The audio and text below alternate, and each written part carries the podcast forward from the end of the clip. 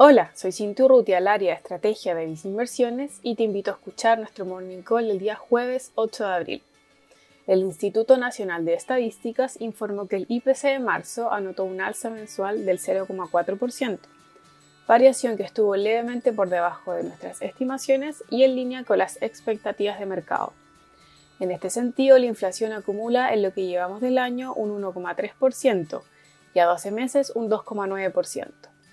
En cuanto a los productos que mostraron alzas en el mes, destacó el sector de educación y transporte, mientras que por el lado de las bajas se observó una disminución en alimentos y bebidas no alcohólicas. En Inversiones consideramos que de corto plazo se mantendrán los factores que han producido una mayor presión en los precios, como lo son las mayores restricciones sanitarias.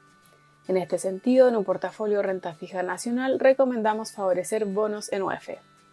Así, destacamos nuestro fondo Vice Estrategia más conservadora para un perfil de inversionista balanceado, mientras que en el caso de un perfil muy conservador, recomendamos la combinación de fondos mutuos, Vice Renta UF, Vice Renta Peso y Vice Renta a largo plazo. Finalmente, si quieres saber más sobre nuestras recomendaciones, te invitamos a visitar nuestra página web viceinversiones.cl o contactando directamente a tu ejecutivo de inversión.